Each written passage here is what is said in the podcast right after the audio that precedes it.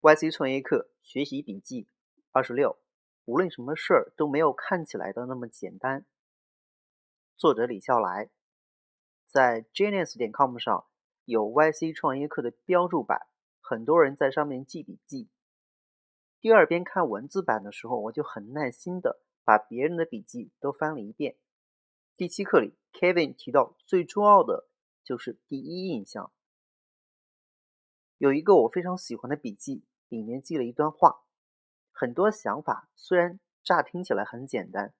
但是单单最初能想到它们本身就已经是相当了不起的记忆了。到了第九课，Ron Conway 说他投资谷歌的经历时提到：“Today, everyone see rank, page rank, and relevancy is obviously. Back in 1998, that was not obvious.” 就是这样。当我们理解了一样东西之后，会觉得它非常简单，但想出它、完善它、通过实践证明它的价值的那些人是非常了不起的。我们常常误以为这么简单的东西我也会做，这其实是非常肤浅的想法。但凡成大事者，做的事情在别人看来都是简单而自然的。乃至于他人总是由于完全想象不到，实际上隐藏在深层次的那些逻辑，而误以为这么简单的东西竟然能成功，进而觉得一切都是运气。虽然狗屎运确实存在，但更多的时候运气是创造出来的。生活中有这样的现象：平庸的人就算努力，在各个方面都很平庸。优秀的人却可以在很多方面都很优秀，这其实也是有解释的。如若一个人在一个方面能做到优秀甚至极致，那么他自然懂得一个道理：精通某个技能需要大量的练习、重复、自我观察、自我纠正、反思、进阶、自我否定、自我怀疑，以上循环，最终达到一定的地步，进而自信。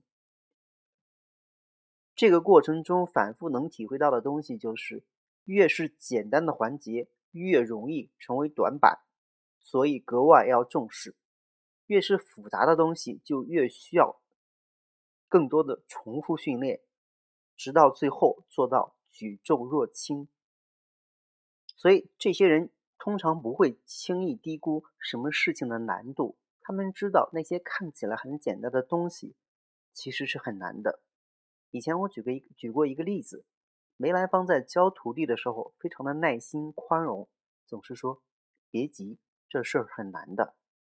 又由由又由于这样的经验和态度，他们学任何的其他东西也更快、更扎实、更勤奋，最终更加举重若轻。招聘新人也好，找合伙人也罢，我总是尝试着去花时间。聊对方的兴趣爱好，知道他最擅长做的事情是什么，擅长到什么地步，如何做到的，又因此有什么样的感悟，这很容易让我们在很短的时间里分辨对方是什么样的人。笨蛋们总是一致表示，虽然我目前没有什么特长，但我很愿意学，我一定会努力。嗯，